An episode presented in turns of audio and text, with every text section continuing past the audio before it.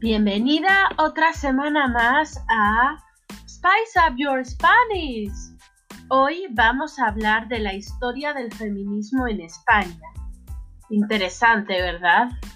La historia del feminismo es una historia de reconquista de derechos de la mujer y de liberación frente a una sociedad patriarcal.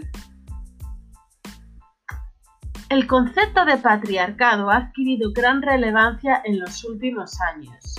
¿Qué es el patriarcado?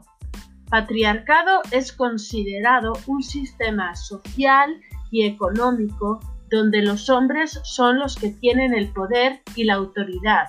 De esta forma, la mujer tiene un papel pasivo en el cambio de sistema. Se considera que existen cuatro etapas importantes en la historia del feminismo.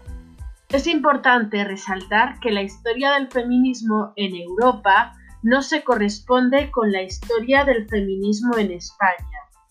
Los autores culpables de que las mujeres en España no pudieran adquirir las cotas de igualdad hasta finales del siglo XX son dos muy importantes. ¿Los adivináis? La Iglesia Católica y el franquismo. Bien, ahora haremos un repaso de cómo la historia del feminismo ha evolucionado desde el siglo XIX hasta nuestros días. Es importante destacar que no es hasta comienzos del siglo XX cuando se empieza a tomar conciencia de la opresión de las mujeres y cuando los movimientos sociales empiezan a tener más relevancia. Bien, la primera etapa del feminismo en España comienza cuando se instaura la Segunda República en el año 1931. Es importante nombrar algunas voces feministas que tuvieron gran repercusión antes del año 1931 quiero resaltar la figura de dos mujeres intelectuales muy importantes nacidas en Galicia, Emilia Pardo Bazán y Concepción Arenal. Estas dos mujeres rompieron las ataduras de la época y consiguieron grandes logros, aunque no siempre reconocidos. Emilia Pardo Bazán fue la primera corresponsal en el extranjero además de la primera mujer profesora titular en la Universidad Central de Madrid. Concepción Arenal publicó una obra determinante para el feminismo español. La obra se llamaba La mujer del porvenir, en el año 1869, donde habla por primera vez de los derechos de las mujeres. Increíble, ¿verdad? Bien, como os decía, con la llegada de la Segunda República los derechos de la mujer se reconocieron en muchos aspectos de la vida española.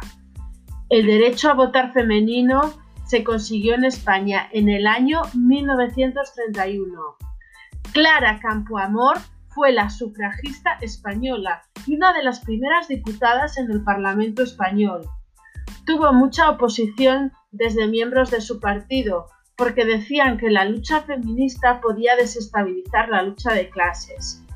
Ella abrió paso a muchas más mujeres y en el año 1936 España es el país que tiene más mujeres dentro de la política en el mundo. Aunque desgraciadamente esto duró poco, ya que en julio de ese mismo año comienza el levantamiento del general Francisco Franco. Bien, Ahora vamos a ir a la segunda etapa del feminismo en España. Esta etapa comienza cuando ya está instaurado el franquismo y se caracteriza evidentemente por la llegada al poder de Francisco Franco. El movimiento feminista desaparece y las organizaciones de mujeres asociadas a la dictadura imponen el rol que la mujer debe tener en la sociedad como único válido. ¿Cuál es ese rol? Madre y católica devota de la familia. El papel de la Iglesia Católica fue determinante para instaurar esta idea de la mujer y su nuevo papel en la sociedad española. El aparato de la dictadura reforzaba estas ideas sobre la mujer a través de la educación en los colegios. ¿Cómo? Pues las niñas eran educadas de forma diferente que los niños. Eran educadas para ser amas de casa y cuidar de su hogar en el futuro. Franco utilizó la represión de las mujeres como medio para mantener su propio poder. Se prohibió a las mujeres abrir una cuenta bancaria, ir de viaje o comprar una casa sin el permiso previo de su marido. El general Franco usaba la idea de, de preservar la institución de la familia como forma opresiva hacia la mujer. Y llegamos ya a la tercera etapa, donde comienza la transición y la posterior llegada de la democracia en el año 1975. Esta etapa se caracteriza por una apertura gradual de España al turismo a finales de los años 60 y la influencia de los pensamientos más liberales de otros países europeos. Muchos dicen que esta fue la etapa del empoderamiento de la mujer, pero no la conciencia de lucha por la igualdad de hombres y mujeres. Y vosotros os preguntaréis, ¿no es lo mismo empoderamiento de la mujer y defensa de la lucha por la igualdad? No siempre, ya que el empoderamiento de la mujer no siempre conlleva el pensamiento feminista, sino que refuerza la idea de la individualidad de la mujer y su capacidad para ser independiente al hombre. Después de la muerte de Franco, se aprueba la Constitución, como sabéis, en el año 1978, la primera Constitución de la democracia.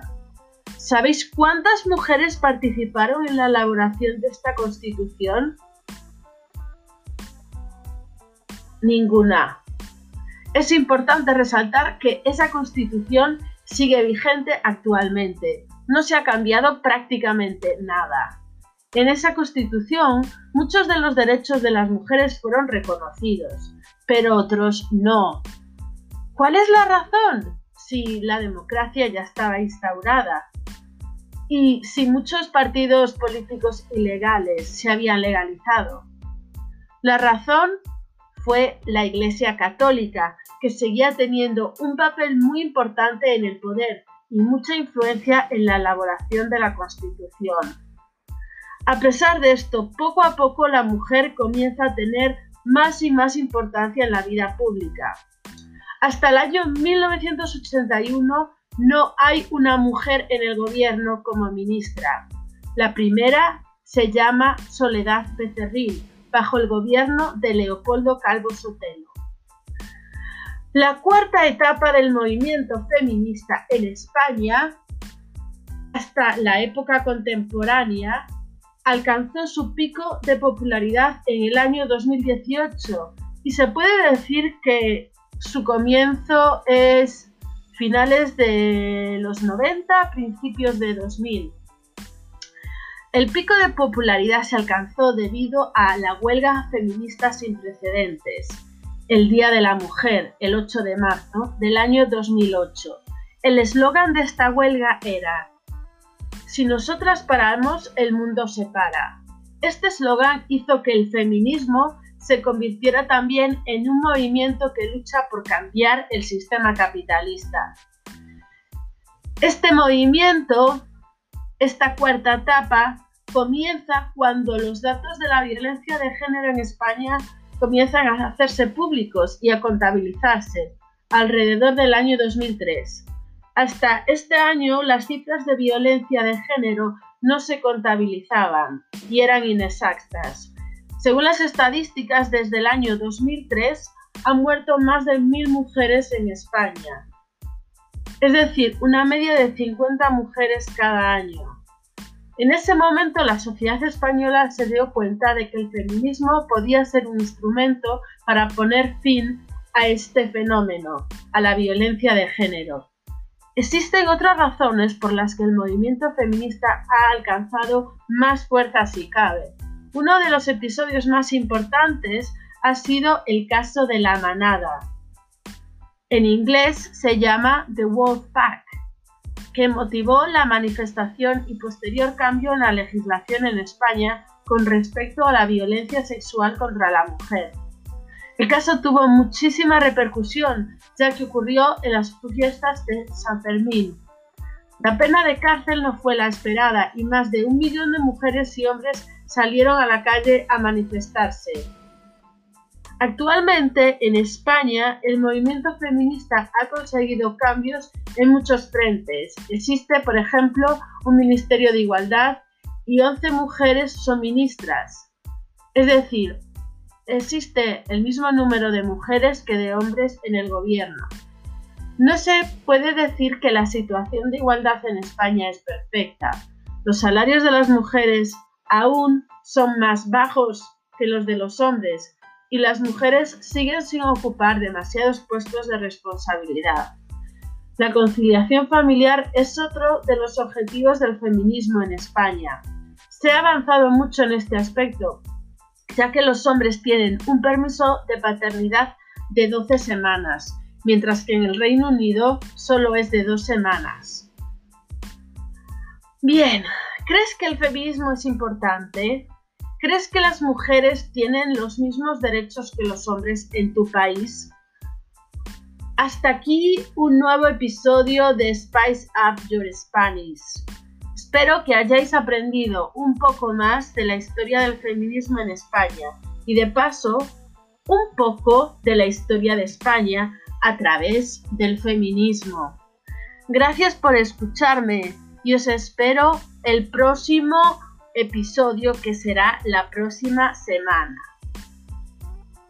Por favor, seguid sonriendo, ser positivos y recordad el próximo miércoles un nuevo episodio de Spice Up Your Spanish, tu podcast para mejorar tu listening en español. No me falléis. Hasta la vista.